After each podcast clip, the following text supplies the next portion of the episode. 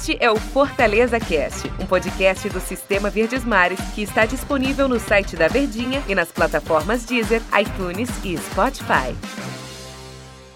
Olá, galera do Fortaleza Cast. Estamos aqui, hein? Bom dia, como diz aquele narrador. Bora. Bom dia, boa tarde, boa noite, boa madrugada. O horário que você estiver aí e que quiser ouvir o nosso Fortaleza Cast, você tem várias plataformas para interagir com a gente, para ouvir também notícias e um bom bate-papo acerca do tricolor de aço. E hoje o nosso convidado no Fortaleza Cast é desse jeito. Meu amigo Tom Alexandrino. Tudo bem, Tom? Tudo bem, né, professor? Tudo tranquilo, cara. Grande abraço. Prazerzão tá por aqui, conversando em mais uma resenha pré-rodada, né? Isso. Pré-rodada que deve projetar esse confronto aí de 21ª rodada do Tricolor de Aço. E a gente vai começar por esse confronto. Começar logo nosso bate-papo por esse confronto. Internacional e Fortaleza. Internacional e Fortaleza. Depois de uma partida daquela de quarta-feira, se o time manter o mesmo padrão, dá para vencer, não dá não, Tom? Como é que você analisa esse jogo? Professor, eu vejo torcedor também, eu acho que como um divisor pro Fortaleza o jogo contra o Inter, não que se de repente tiver um resultado diferente da vitória, isso implique dizer que Fortaleza continua em oscilação, não.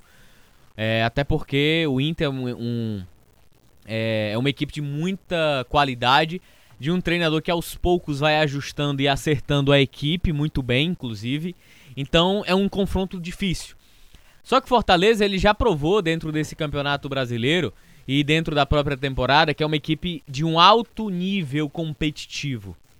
E que esse confronto contra o Inter eu vejo como uma- mais uma prova, se é que o Fortaleza ainda precisa disso nessa Série A por tudo que ele fez, ou mais uma contraprova de que ele vencendo, ele dribla qualquer margem de dúvida e de oscilação dentro do Campeonato Brasileiro. Copa do Brasil passou, esquece no momento. Mas é um jogo que movimenta. A vitória contra o São Paulo movimenta a sequência do Fortaleza no Brasileirão, movimenta, com toda certeza. Dá um nível de confiança maior. Dá um gás maior pro Fortaleza buscar um nível maior de superação também dentro do duelo, dentro do confronto. Então, esse jogo contra o Inter, ele representa um divisor para estacionar a oscilação no Brasileirão. Em termos de atuação, em termos de desempenho, Fortaleza ele é uma equipe que tem condições amplas de vencer o Internacional, de voltar a vencer dentro do Campeonato Brasileiro. Então essa partida específica ela serve como um parâmetro para que o Fortaleza encerre esse jejum no Brasileirão, que vem durando e que o Fortaleza vem oscilando também.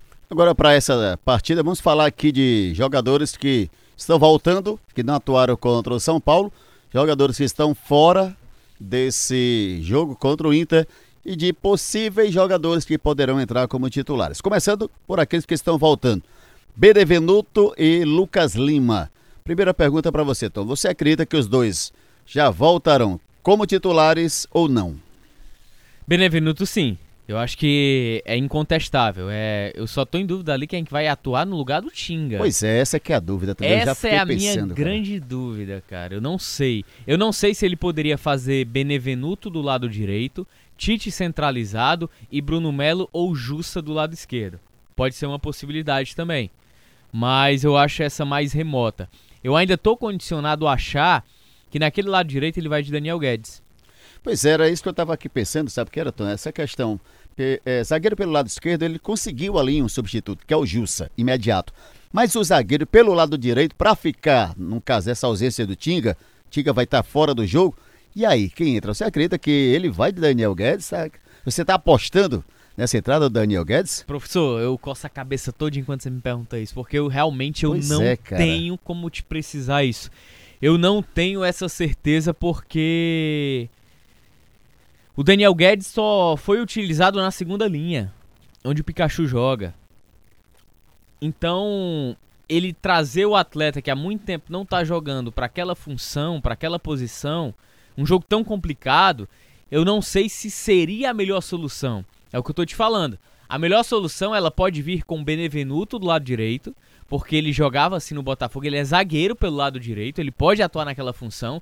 É um cara que tem velocidade, é um cara que tem saída de jogo, é um cara que tem recomposição, então ele é um zagueiro alto, mas ele é um zagueiro rápido. Então vamos lá. Tom, o que é que você teria que apostar, cara? Eu apostaria Benevenuto, Tite e Jussa. Jussa. Pronto. Seria, a zaga. seria a, a zaga do Fortaleza nesse momento. No meio. Ou, vamos- na sim. pior das hipóteses, na pior das hipóteses, Benevenuto, Jackson e Tite. Benevenuto, Jackson e Tite. Tem um Jackson também, né? Exatamente. Pois é. Aí agora, meio de campo. O Felipe não viajou, não joga. Ederson e Ronald pra mim, Pronto. eu acredito. Pra mim também. Eu acho que Ronald, pela partida que ele fez e pelo futebol, né? Com a saída de bola que ele também. Ele tem uma excelente saída de bola. Sim. Ele chega bem ao ataque. A prova é que ele fez o primeiro gol contra o São Paulo. Tudo bem que o, o Volpe deu aquela falha, mas, mas ele chegou lá chutando. É um jogador que mais parece com o Felipe, que mais complementa o Ederson, diferente do Jussa. Pois é, cara. Aí agora para aquele, aquela posição de ataque. Romarinho. Romarinho a gente não sabe agora é, o grau da, da, da situação médica dele. Robson e David pra mim voltam. Eu também, Robson e David para mim no ataque. Agora, Romarinho, ele, não sendo grave a contusão dele, você o traria como titular ou deixaria o Vargas ou colocaria o Lucas Lima? Cara, difícil. Difícil porque o adversário, ele gosta de ter a bola, gosta de atacar. Porém, eu não sei se o Voivoda, ele vai cair no mesmo erro que ele caiu no jogo contra o Bahia, que era jogar com um homem de velocidade para puxar contra-ataque. Ele vai com, e provavelmente ele vai com um meia. E ele foi com o Romarinho, né? Jogo contra o Bahia. Exatamente. Ele vai, centralizado. eu acho que ele vai com meia. Ou matar, aí a dúvida é, ou Matheus Vargas ou Lucas Lima. Eu prefiro Matheus Vargas. Mas eu não sei se ele quer dar continuidade a, a esse entrosamento, a dar ritmo ao Lucas Lima. Essa questão da minutagem do Lucas Lima, né? até porque, então, tem um detalhe no Lucas Lima, o prazo de contrato dele é muito curto. Isso. E Aí ele tem que acelerar veio- o processo. Pois é, tem que acelerar, dar minutagem para ele. A gente sabe da, da qualidade técnica dele, que é um excelente jogador. E eu acredito até que ele ainda tem muito a dar ao time do Fortaleza. Mas ele vai precisar dessa minutagem. Eu só não sei, Tom, se o jogo para dar minutagem a ele seria esse contra o Internacional. É, porque os testes não foram bons, professor. Eu não gostei, cara. Eu não gostei dos testes feitos com o Lucas Lima. Eu acho que é um jogador pra ele entrar de forma gradativa. E não pra já entrar de titularidade imediata, porque ele muda um pouco o encaixe e a estrutura. Vamos lá. Na minha cabeça aqui, o que é que eu montaria de time? Felipe Sim. Alves, Benevenuto, Tite, Jussa. Ronald, Ederson, Pikachu, Crispim. Matheus Vargas, Robson é, e David. Robson e David. Ou Matheus Vargas, é, Wellington Paulista e David. Agora, para a gente concluir, Tom, é, vencer é importante. E vencer no momento desse, é início de segundo turno, a turma até diz assim, é um, é um campeonato à parte, é um novo campeonato, porque as equipes já se conhecem, a galera já conhece o sistema do Voivoda, de como trabalhar, de como jogar com Fortaleza. Ou seja, todo mundo se conhece. Ajuda ou, ou dificulta? Dificulta. Porque como Fortaleza hoje é vitrine no Campeonato Brasileiro, os adversários eles visualizam cada vez mais a sua maneira de jogar. Quando a gente fala, é, isso em outro momento já foi falado lá no Show de Bola, no nosso programa na Rádio Verdes Mares, de que o segundo turno é um outro campeonato, e de fato é. Não tem como negar isso. Todo mundo já se enfrentou. Todo mundo já se conhece. Todo mundo tem desgastes. Todo mundo também já tem traçado os objetivos e o planejamento de temporada. Porque é a última virada do turno. Uma equipe que briga contra o rebaixamento, ele vai olhar para o jogo contra o Fortaleza, que é uma equipe que está na faixa de cima, e vai falar: "Ah, vamos tentar buscar um empate. Como é que se busca um empate? Fazendo o que o Cuiabá fez. Então, Fechou todinho e pronto. Exatamente. Então acaba conhecendo equipes, equipes como Fortaleza, Atlético Mineiro, Flamengo, Bragantino, Palmeiras, são e- Corinthians, Corinthians também, são equipes no isso. Campeonato Brasileiro, professor. São equipes no Campeonato Brasileiro que os adversários olham de baixo. Não É. e não é soberba, isso não é soberba de jeito nenhum. Mas é o que essas equipes construíram no primeiro turno. E um detalhe, e é o, o valor, valor de referência Pô, que elas criam, É o que eu ia né? falar, o valor de Ô, referência. Pois é, boca. cara, porque quando o cara tá lá embaixo que olha assim, poxa, será que eu consigo chegar lá e Exatamente. derrotar aquele time?